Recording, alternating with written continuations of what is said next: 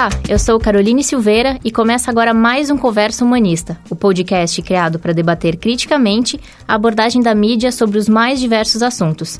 Aqui comigo estão Gabriela Plentes e Júlia Costa, repórteres do portal Humanista. Contamos também com a presença da professora de jornalismo da URGS, Thaís Furtado, que desenvolveu sua tese de doutorado sobre jornalismo infantil e trabalha com assuntos relacionados à mídia e à infância. O tema que vamos debater hoje é a sexualização de crianças na mídia, um assunto que precisa de atenção após as declarações do apresentador Silvio Santos. Vamos ouvir as palavras do apresentador. Ô Débora, o que você acha melhor? Sexo, poder ou dinheiro?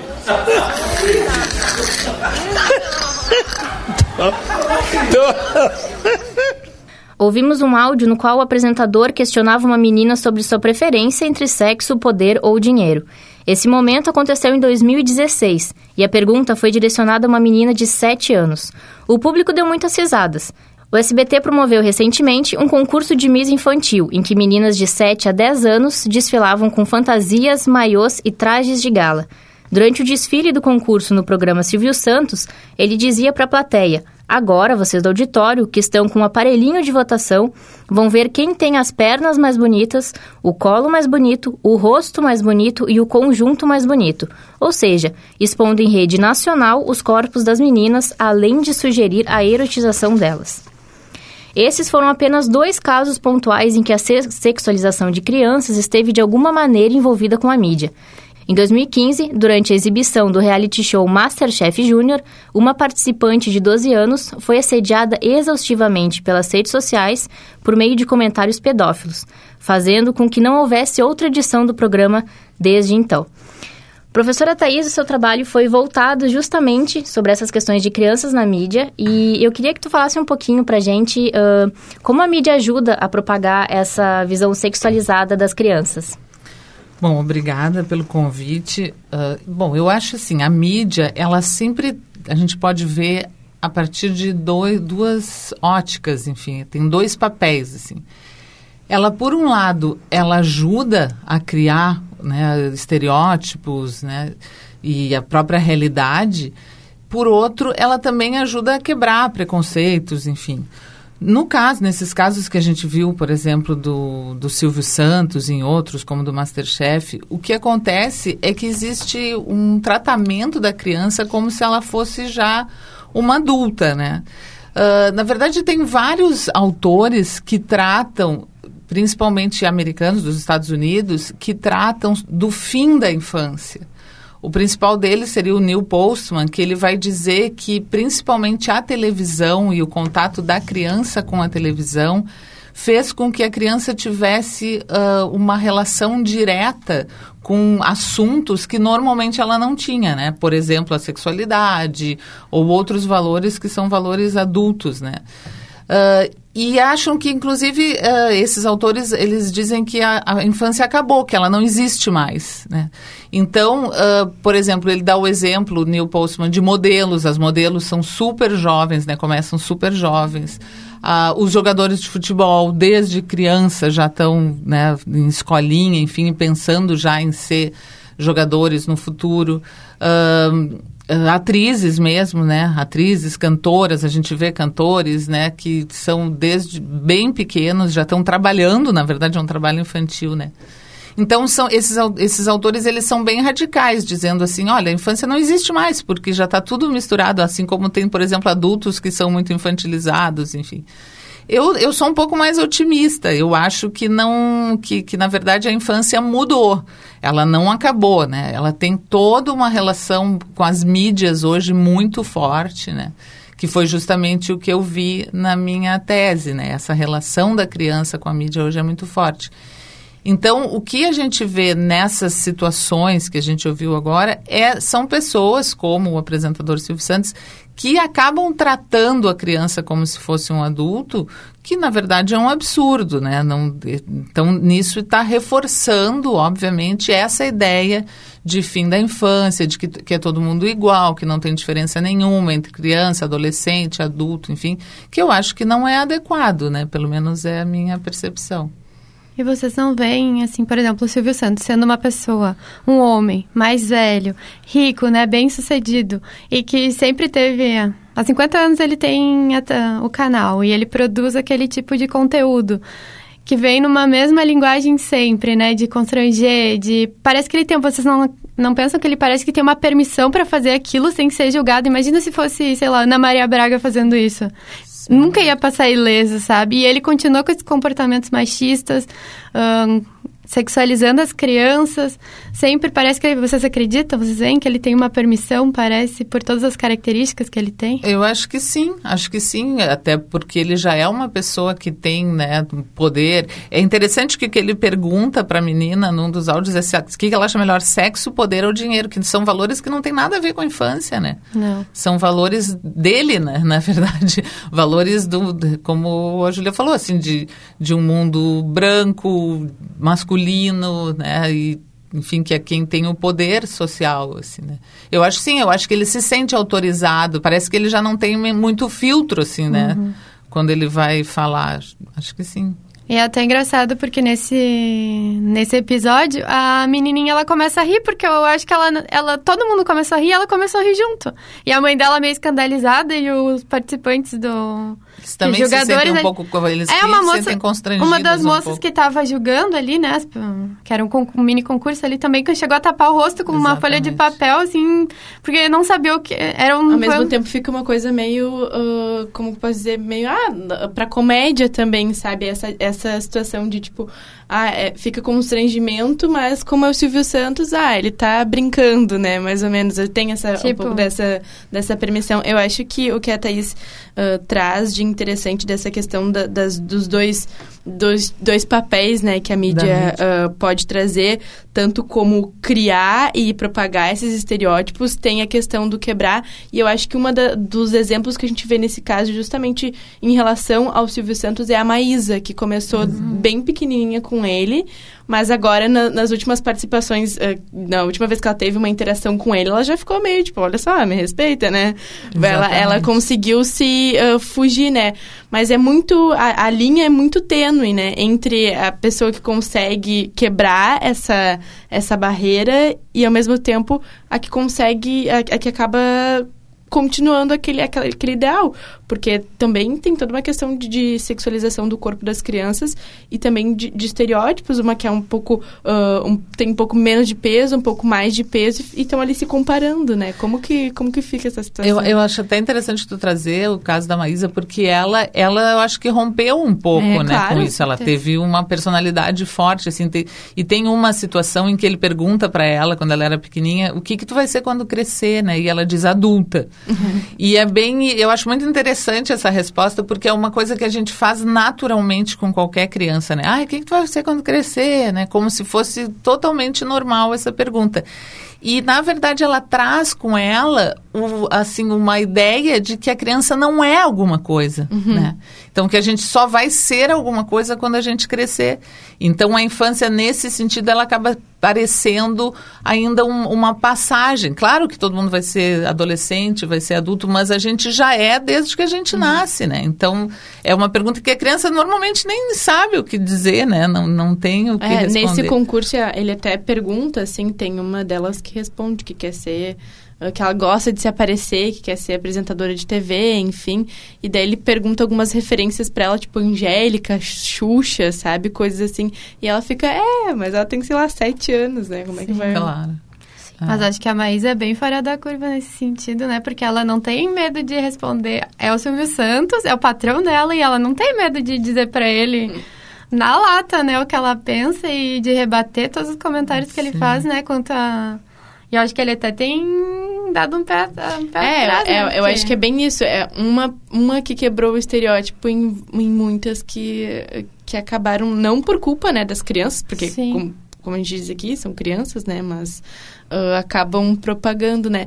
Como que a gente pode quebrar mais do que propagar. É, é que, na verdade, aí a gente está vendo um exemplo de uma menina que quebrou, mas a própria, na verdade, o próprio jornalismo, a própria mídia deveria quebrar, e em algumas situações eu acho que até sim, né? Eu acho que a, a gente pensa a infância hoje de uma maneira completamente diferente no, do que no passado, né? Inclusive, o próprio conceito de infância, ele é um conceito relativamente novo, né? Então, se a gente pegar na Idade Média, enfim, não existia diferença entre crianças e adultos. O, o, as crianças, elas, depois dos sete anos, mais ou menos, elas já entravam na, no convívio social com, com os adultos normalmente, né? E aos poucos isso foi sendo mudado e ali a partir de quando também foi uh, inventada a escrita e se inventaram as escolas e o próprio a própria família acabou tendo também uma importância maior aí a, a, infância acabou tendo um peso muito maior né, na sociedade como tem hoje. E até bem recentemente, assim, nos anos 50, 60, que a família começou a ter uma, uma importância muito grande na sociedade e a criança passou a ser até muito centro da família, né? Uhum. Então, uh, nesse sentido, eu acho que a mídia também ajudou a fortalecer a criança, né? Quando saem matérias, quando, uh, enfim, principalmente no jornalismo, né? A gente fala da importância da infância, do cuidado que a criança tem que ter, dos direitos da criança, que é uma coisa que até se fala pouco, se fala mais dos cuidados, mas não dos direitos, por exemplo, que ela tem de participar da vida social, né? Mas nesse sentido, daí o jornalismo e a mídia em geral ajuda, né? A fortalecer o conceito de infância. É uma questão que eu, que eu acho um pouquinho contraditória, inclusive, é que no primeiro podcast dessa temporada a gente conversou sobre uma pesquisa realizada pelo, pela Universidade de Oxford e pelo Instituto Reuters, que eles disseram que o SBT, essa pesquisa explicou que o SBT é, o, é a emissora de televisão aberta de maior uh, credibilidade, credibilidade né? no, no Brasil. E é um pouco engraçado ver esse comportamento justamente do SBT, né? Indo tão contra o estatuto da criança e do adolescente, que inclusive a gente traz aqui a informação de que, segundo o capítulo 2 desse estatuto, no parágrafo 8, artigos 17 e 18, são garantidos os direitos ao respeito à integridade física, psíquica e moral dos menores de idade, bem como estabelece que é dever de todos velar pela dignidade destes. Uh, como é que a mídia uh, traz e trata essa questão de proteger as crianças? Porque a gente estava falando agora sobre ridicularizar as crianças, né? Botar elas em, em, uh, em momentos, assim, muito pejorativos, que não, se, que não são adequados para elas. Então, como é que a mídia pode proteger mais essas crianças? Ah, eu acho que justamente mostrando elas como crianças, né? Hum. Que é bem ao contrário do que faz o Silvio Santos. Uh, acho que tem várias coisas, tu falando, eu fui pensando várias coisas. Uma é que também esse discurso do SBT também é um pouco o discurso do senso comum, assim, né? Sim. Que está muito forte hoje, né, no Brasil, né? Porque a gente acha que as coisas estão diferentes, mas diferentes para quem, né? Uhum. Exatamente. Uh, e, tu, e assim, os, os deveres, os direitos e, enfim, a proteção da criança também, eu acho que o jornalismo pode ajudar muito, né? Porque, por incrível que pareça, essa discussão, ela já existe na publicidade muito mais forte do que Com no certeza. jornalismo. Uhum. Porque na publicidade mudou muito, né? O, a, a partir de uh, de discussões, enfim, o que, que poderia ser feito de publicidade infantil, enfim, né? Em relação ao trabalho artístico infantil, né? Que, que cai muito para publicidade. Isso também. Tem... E no jornalismo não é muito pequena essa discussão, né? Não, uhum. não, não, eu, o que eu trabalho justamente é ver como a criança ela é, retra, ela é representada pelo jornalismo, quando ela aparece no jornalismo. E isso eu acho muito interessante a gente pensar também porque uh, a, a, como praticamente ela não aparece é. né, no jornalismo. A gente praticamente não entrevista crianças porque a criança dá, dá muito medo, né? Uh, a gente não sabe o que, que ela vai responder, né? Ela é muito espontânea, né? Então, uh, e também o medo de ser processado, de expor, enfim. Então, eu acho que tem essas, uh, tem que achar um meio termo aí, né? Que é tratar a criança como uma cidadã, né?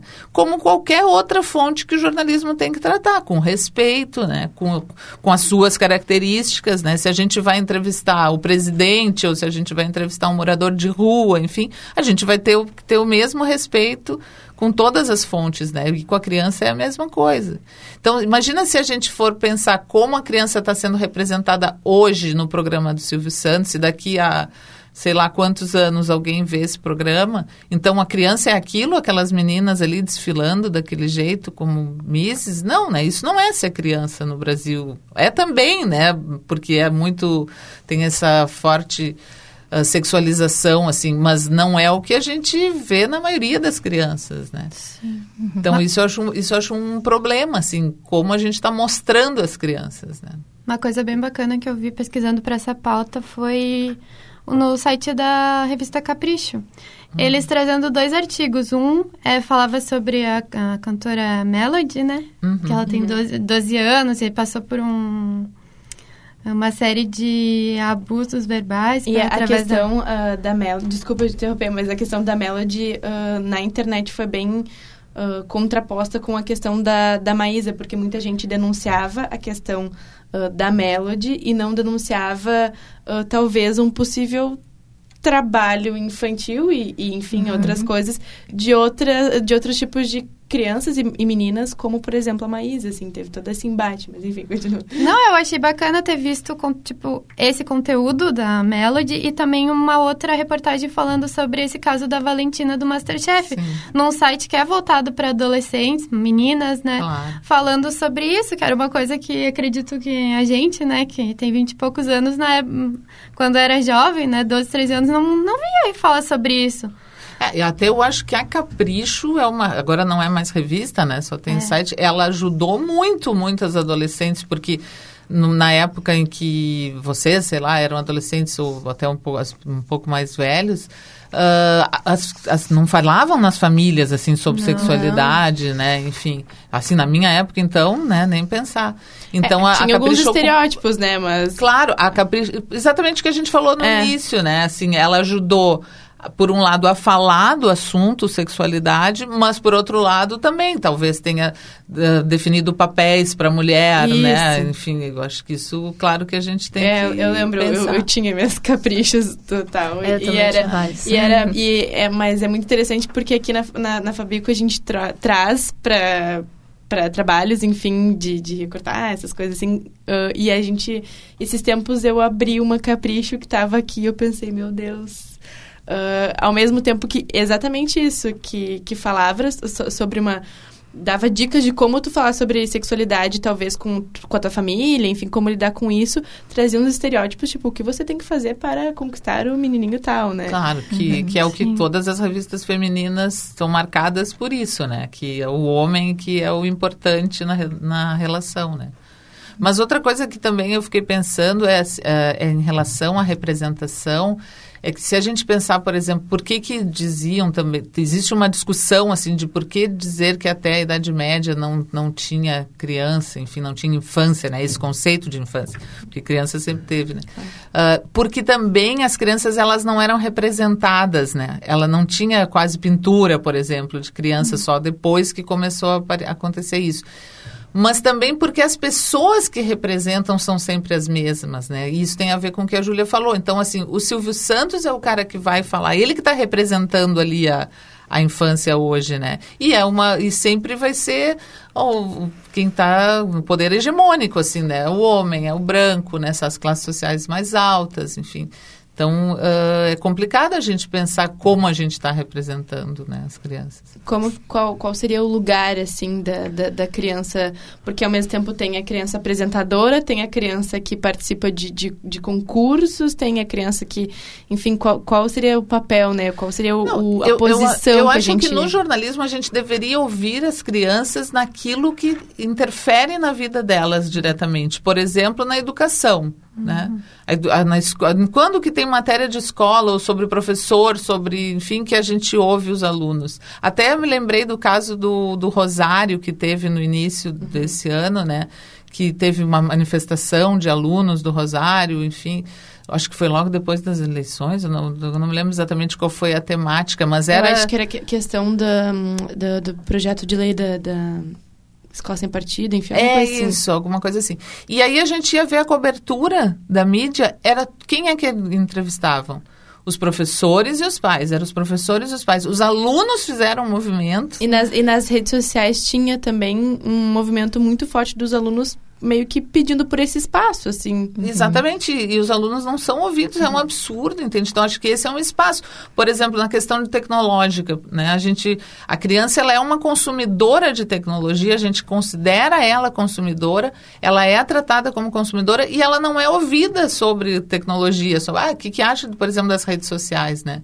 Que é uma grande mudança hoje, né, para a infância, e para todos, todo mundo, mas para a infância especificamente, a criação das redes sociais, né? Sim. Mudou completamente, né? A relação das crianças com a mídia, enfim. Assuntos Sim. que são bem mais pertinentes à criança do é. que falar sobre assuntos ligados. É, é eu acho que não, não vai perguntar para a criança alguma coisa da economia mundial, Sim. não sei o que, que talvez ela não vá saber, mas as coisas que interferem no, no dia a dia dela. É uma coisa que foi... Uh, agora que a gente passou recentemente pelo Dia das Crianças, né? Foi uh, saiu um, inclusive um estudo do, do Vitamina Pesquisa é, seria em relação uh, muito à questão da compra, né, do dia, do, do dia das crianças, o que, que e, mas demonstrou que essa geração alfa, que é como chamada agora, ela tem muito mais poder de escolha pelas coisas que, ela, que elas vão consumir. Então, a ponte entre o, o, o mercado e, e, a criança não passa tanto mais pelo pai, é uma coisa mais... Pelo pai, pela mãe, enfim, pela família.